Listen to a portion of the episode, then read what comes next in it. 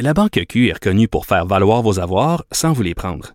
Mais quand vous pensez à votre premier compte bancaire, tu sais, dans le temps à l'école, vous faisiez vos dépôts avec vos scènes dans la petite enveloppe. Hmm, C'était bien beau. Mais avec le temps, ce vieux compte-là vous a coûté des milliers de dollars en frais, puis vous ne faites pas une scène d'intérêt. Avec la Banque Q, vous obtenez des intérêts élevés et aucun frais sur vos services bancaires courants. Autrement dit, ça fait pas mal plus de scènes dans votre enveloppe, ça. Banque Q. Faites valoir vos avoirs. Visitez banqueq.ca pour en savoir plus.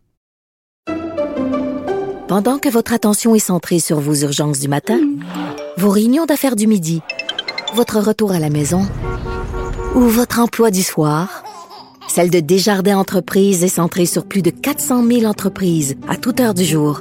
Grâce à notre connaissance des secteurs d'activité et à notre accompagnement spécialisé, nous aidons les entrepreneurs à relever chaque défi pour qu'ils puissent rester centrés sur ce qui compte, le développement de leur entreprise. Vous vous demandez si les plantes ressentent de la douleur?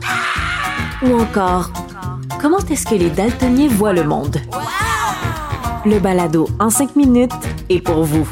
Explorez la science, l'actualité et l'histoire en un temps record. La Feu, en collaboration avec le gouvernement du Québec, est fière de propulser la série Balado en 5 minutes. Ne laissez pas les questions sans réponse plus longtemps.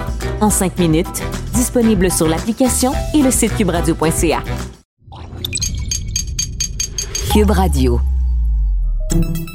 Salut, c'est Charles Tran avec l'équipe dans 5 minutes. On s'intéresse aux sciences, à l'histoire et à l'actualité. Aujourd'hui, on parle d'un phénomène biologique particulier à l'humain, pleurer, verser des larmes. Pourquoi certaines personnes pleurent plus que d'autres? On le remarque souvent en regardant des films euh, ou même des scènes de la vie quotidienne. Certaines personnes vont pleurer à chaudes larmes très très facilement, tandis que d'autres ne vont pas pleurer du tout. Pourquoi certaines personnes pleurent plus que d'autres? Et pourquoi aussi pour exprimer une émotion forte la réponse de notre cerveau, c'est de faire couler essentiellement de l'eau par les yeux?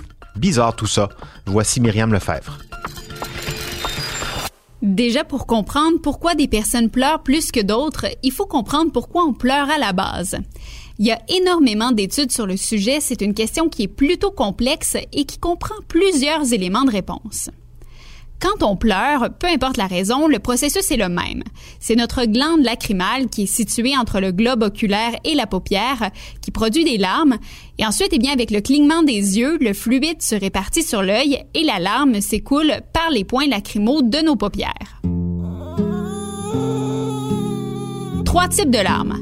La larme basale, celle qui forme le lubrifiant, le protecteur de nos yeux qui est là en permanence. La larme de réflexe, celle qu'on libère en réaction à des irritants, par exemple le vent, la poussière, la fameuse épluchure des oignons aussi. Et finalement, les larmes psychiques, les larmes produites en réponse à des émotions, autant de peine que de joie. Ces larmes-là sont déclenchées par une connexion complexe avec notre système nerveux autonome. Le quotidien The Independent explique le procédé ainsi. Le système limbique, qui est une zone de notre cerveau, est conçu particulièrement pour gérer nos émotions et est lié fortement à notre système nerveux autonome pour lequel on n'a pas beaucoup de contrôle.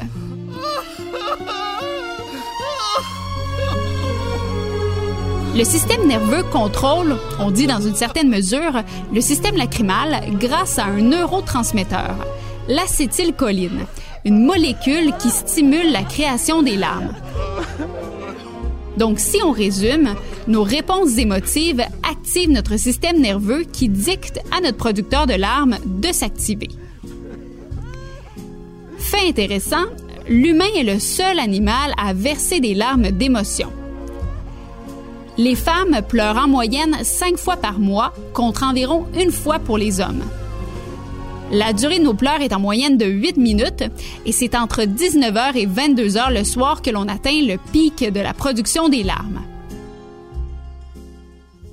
On produit aussi moins de larmes en vieillissant car les glandes lacrymales s'atrophient. On parle d'une baisse de 40% de production après 65 ans et 70% après 80 ans. On pleure aussi moins en vieillissant pour d'autres raisons. Disons d'abord que le prorata de pleurs du bébé qui pleure pour avoir ce qu'il veut n'est pas du tout le même pour l'adulte. On dit aussi que notre système nerveux arrive à maturation avec le temps, que notre apprentissage social aussi atteint la maturation. En vieillissant, on tend donc à vouloir se conformer aux attentes sociales, donc à ne pas pleurer ou à pas pleurer trop souvent. On a tous déjà vu un enfant faire une crise à l'épicerie parce que sa maman, son papa veut pas acheter un sac de bonbons. Mais avez-vous déjà vu un homme de 30 ans pleurer parce que sa blonde veut pas acheter des chips au ketchup? Ce serait plutôt surprenant. Et donc, sachant tout ça, pourquoi certaines personnes pleurent plus que d'autres? Les éléments de réponse sont multiples. D'abord, on sait que les bébés pleurent pour avoir ce qu'ils veulent, mais les adultes pourraient faire la même chose inconsciemment pour obtenir ce qu'ils veulent aussi. On voit des gens qui pleurent lorsqu'ils se sentent coupables, qui cherchent le pardon, qui veulent neutraliser la colère de quelqu'un d'autre. Donc dans tout ça, on chercherait à déclencher la compassion de l'autre et par le fait même, on manipulerait par les pleurs.